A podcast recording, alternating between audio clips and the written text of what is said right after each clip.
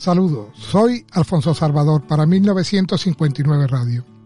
Hoy tratamos el tema de la primera huelga general declarada en España, concretamente fue en 1855.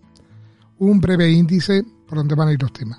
Las relaciones patronales y obreras, justas peticiones textiles, intervención gubernativa, huelga de panaderos, paro total la muerte de Barceló contribuyó poderosamente a que el ambiente reverde existente entre los obreros se agriara hasta un grado sumo.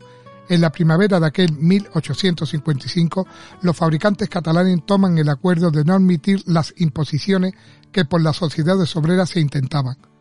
Puede decirse que la ofensiva patronal en general, especialmente en los gremios de tejedores, hiladores y tintoreros, unidos por la razón misma de sus propias labores, abril, mayo y junio de dicho año pasan a la historia social como modelo de agitación.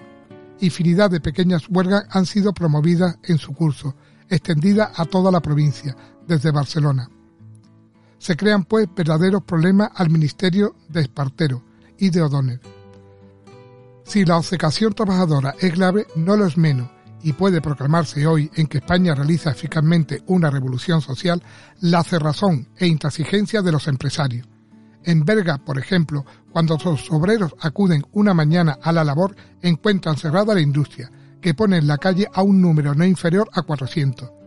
Igualada presenta idéntico aspecto, pero orientada desde el otro lado, es huelga.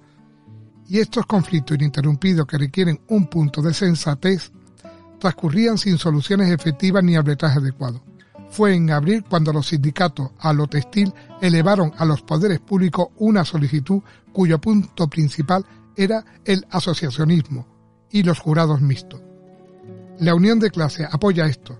Circulan amenazas y exteriorizado a orgullo de resistencia y conflictos graves.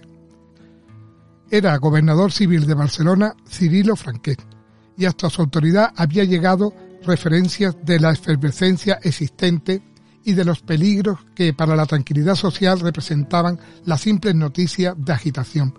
Deseoso de conjurar la tormenta, el 30 de abril lanzó un bando declarando a los trabajadores rebelde a la ley.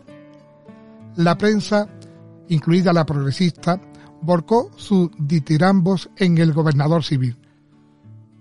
Los conceptos de ponderado, democrático, liberal e imparcial aparecieron reiteradamente en sus columnas en loas al señor Franquet, mientras que en el lado obrero se producían reacciones de tipo muy distinto.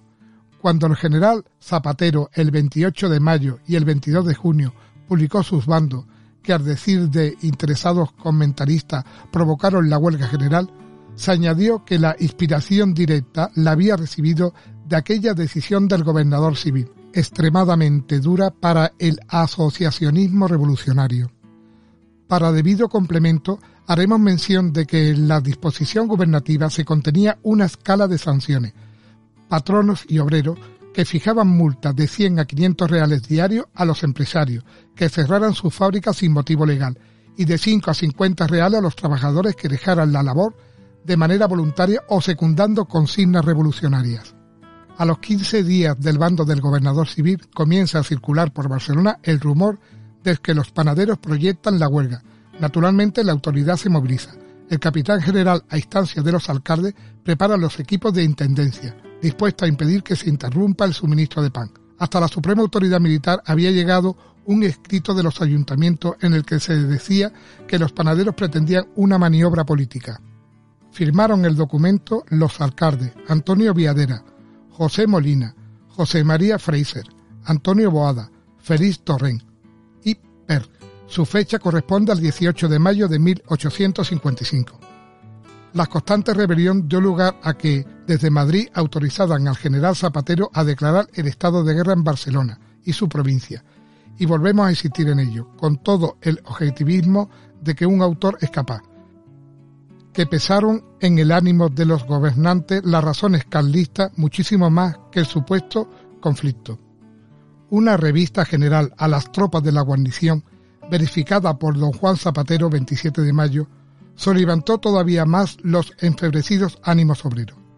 Se proclama seguidamente la ley marcial, sin que pueda evitarse nada. El día 2 de julio, a las 9 de la mañana, los obreros dejan su trabajo en la capital y en los pueblos y barriadas de Cornellá, San Andrés, Gracia, San y otros puntos. En San la cuestión se complica con el asesinato del diputado a corte Sol Pedris. Igualada y Vic son también escenarios de provocaciones degenerando en lucha. Numerosas invitaciones a la cordura se circularon por las autoridades.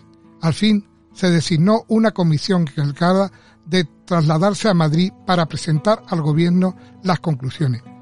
Con anterioridad se hizo público un manifiesto demostrador de que lo único que pretendían los erguistas era mejorar profesionalmente.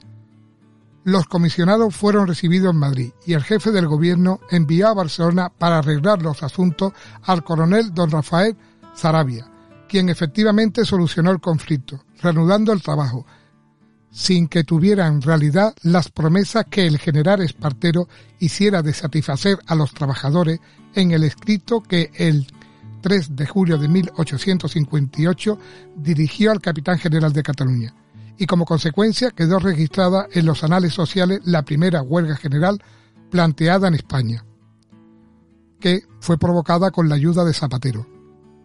Muchas gracias y espero que os haya gustado. Un saludo.